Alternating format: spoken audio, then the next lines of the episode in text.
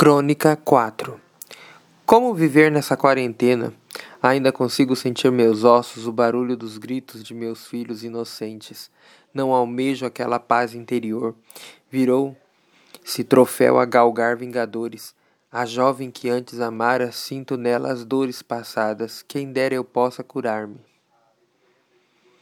A pandemia está solta. O dólar a quase seis reais e um demo solto governo estadual.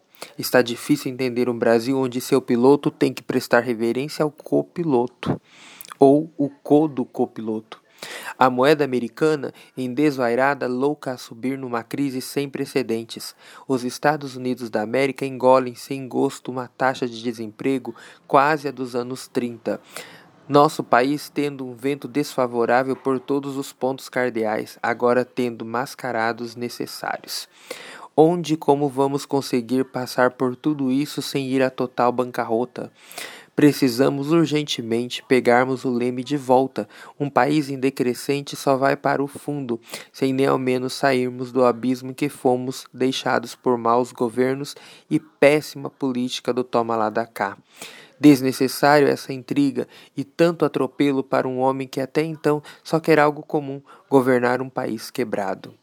Os outros fazem de tudo para derrubá-lo, porque se ele conseguir alcançar o ponto calmo em fase positiva, será o grande mito para uma população que anseia de tudo, principalmente emprego e saúde. Se ele não chegar a isso, será o desastre todo e o indigno de todos os tempos. É fácil ficar de longe e provocar colocar mídia suja e degenerada por fomigerar o ranço nacional. O que me faz ter ranço é um governo que se presta de forma indevida a grandes empresas e por trás de nossos olhares provoca a guerra urbana para encher seus bolsos e, seus, e de seus comparsas, deixando o Estado mais rico, segundo estudos de um Brasil, a população que mais precisa na linha bem abaixo da miséria. População essa a qual me incluo e sei muito bem do que falo. Ouço dizer que os funcionários estão a se rebelar por não ter aumento e que penso e vou logo a dizer Bando de hipócritas, vamos ter um mínimo de bom senso diante a uma fase de tragédias inigualáveis aqui e no mundo. Fica assim minha indignação Há um governo que soma acusações e insubordinações e meio estranho ao ver certos poderes superiores aliançar e financiar e, fianç, e fiançar tal deboche de um governo pó de arroz.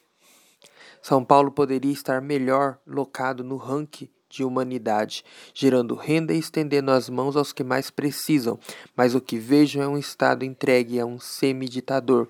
Por favor, se cairmos no papo do governo estadual, no futuro ele será o líder máximo e nós famintos de justiça e pão.